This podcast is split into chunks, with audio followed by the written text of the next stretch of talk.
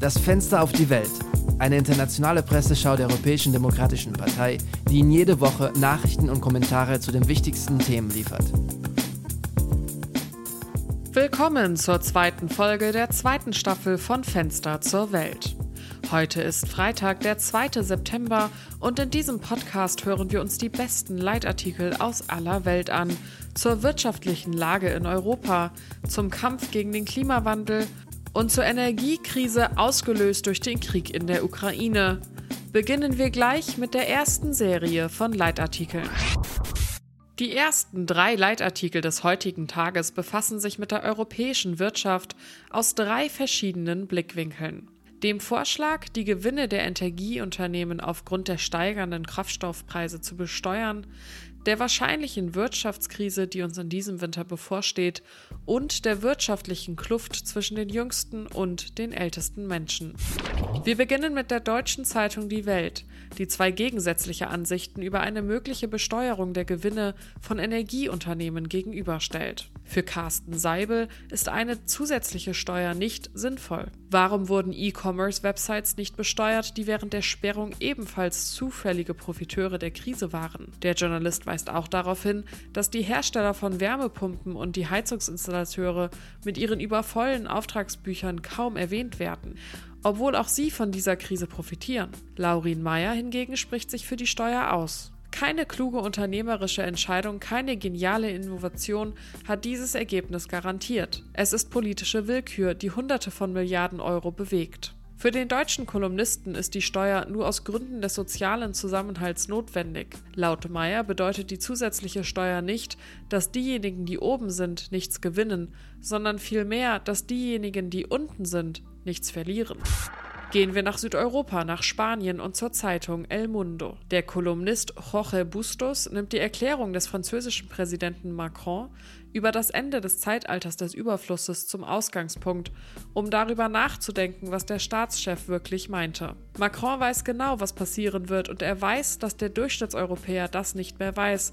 Deshalb hat er eine Warnung ausgesprochen, schreibt Bustos. Das Zusammentreffen mehrerer Krisen wie Energie und Inflation sowie der Klimawandel und der Anstieg des Autoritarismus werden dazu führen, dass viele Europäer eine Zeit lang schlechter leben werden als ihre Eltern. Wird dies zum Ende des Kapitalismus führen? Ganz und gar nicht, argumentiert der Journalist. Leider, so Bustos weiter, wird diese Ära der Ungewissheit und Verarmung einige mehr treffen als andere, wie es in der Vergangenheit der Fall war. Welche Rolle spielt also die Politik? fragt er sich am Ende des Editorials. Die Aufgabe der Politik bestand nie darin, das Glück aller zu garantieren, sondern das Glück der Schwachen mit Hilfe der Freiheit und des Wissens der Starken zu lindern, so der Kolumnist abschließend. Mit dem neuesten Leitartikel zu diesem Thema überqueren wir den Ärmelkanal und gehen zur britischen Zeitung The Times. Der Journalist Robert Colville schreibt über die Wirtschaft des Vereinigten Königreichs, dass es unbestreitbar ist, dass unsere Wirtschaft und nicht überraschend auch unsere Demokratie auf die älteren Menschen ausgerichtet ist. Ein Beweis dafür ist, dass die durchschnittliche Familie im Ruhestand über ein höheres Einkommen verfügt als die durchschnittliche Familie im erwerbsfähigen Alter abzüglich der Wohnkosten. Es stimmt zwar, dass es Rentner gibt, die in den unteren Einkommensgruppen angesiedelt sind, aber trotzdem verdienen selbst weniger wohlhabende Rentner im Durchschnitt 1500 Pfund mehr pro Jahr als ihre noch erwerbstätigen Kollegen. Selbst wenn man das Gesamtbild betrachtet, ist das durchschnittliche Vermögen der 60er fast neunmal so hoch wie das der 30er, bemerkt Colville. Was die Ausgaben betrifft, so scheint das Wohnen eines der zentralen Themen für die Kluft zwischen den Generationen zu sein. Heute kostet das Durchschnittshaus fast das Neunfache des Durchschnittsgehalts, das schlechteste Verhältnis seit 150 Jahren.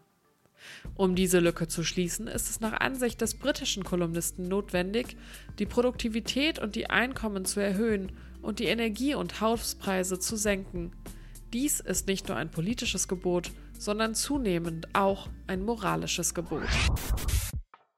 Der zweite Teil der heutigen Artikelserie befasst sich mit einer weiteren großen Krise unserer Zeit, dem Klimawandel.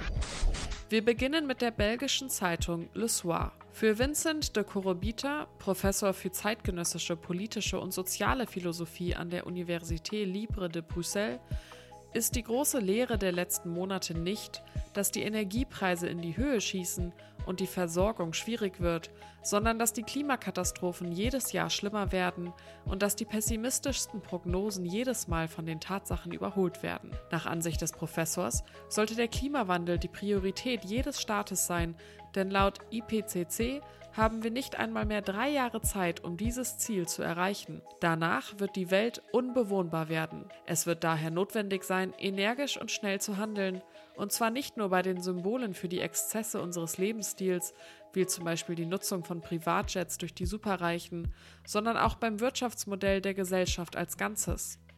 Kurrebita zieht auch eine Parallele zwischen heute und 2020. Wir befinden uns in einer ähnlichen Situation wie damals, als der Anstieg der Covid-Epidemie die Bevölkerung zwang, sich mit Hilfe drastischer Maßnahmen zu schützen.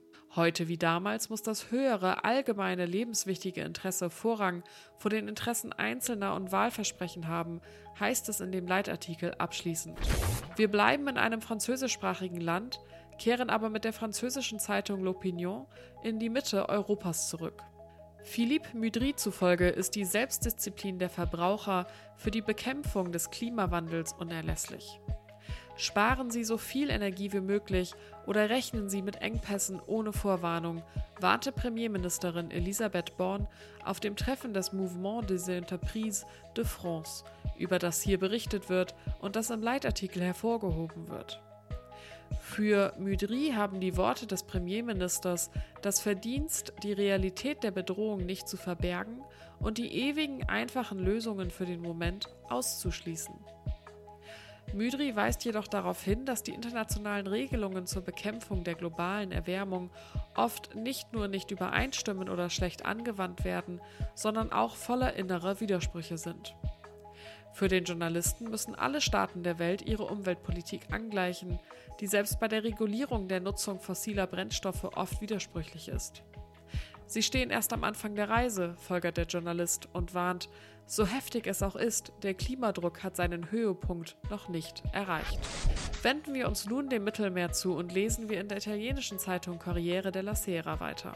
Riccardo Battiston ordnet einige der jüngsten Ereignisse ein, wie die Einnahme des Kernkraftwerks Saporischschja durch russische Truppen und die Entscheidung des chinesischen Präsidenten Xi Jinping, den Klimadialog mit den Vereinigten Staaten aus Protest gegen den Besuch von Nancy Pelosi zu unterbrechen. Sie zeigen, wie der Klimawandel zu einem Element der politischen Vergeltung geworden ist. Politik, Umwelt und Klimawandel sind eng miteinander verbunden, erklärt Battiston. In der Tat können nur Regierungen die notwendigen Maßnahmen ergreifen, um dem entgegenzuwirken, sei es im industriellen, sozialen oder wirtschaftlichen Bereich. Aber das Klima wartet nicht auf die Politik. Wir brauchen Lösungen, die sich kurzfristig auszahlen. Aus diesem Grund kann der Ersatz fossiler Energieträger nur auf einfachen, kostengünstigen Technologien beruhen, die sich in kürzester Zeit millionenfach vervielfältigen lassen. Nur so, schreibt der Kolumnist abschließend, kann das Klimaproblem durch die Aktivierung der Macht des Marktes in kosteneffiziente Lösungen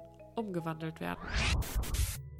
Die dritte Serie von Leitartikeln von heute befassen sich dagegen mit dem inzwischen bekannten Thema der Energiekrise infolge des russischen Einmarsches in der Ukraine.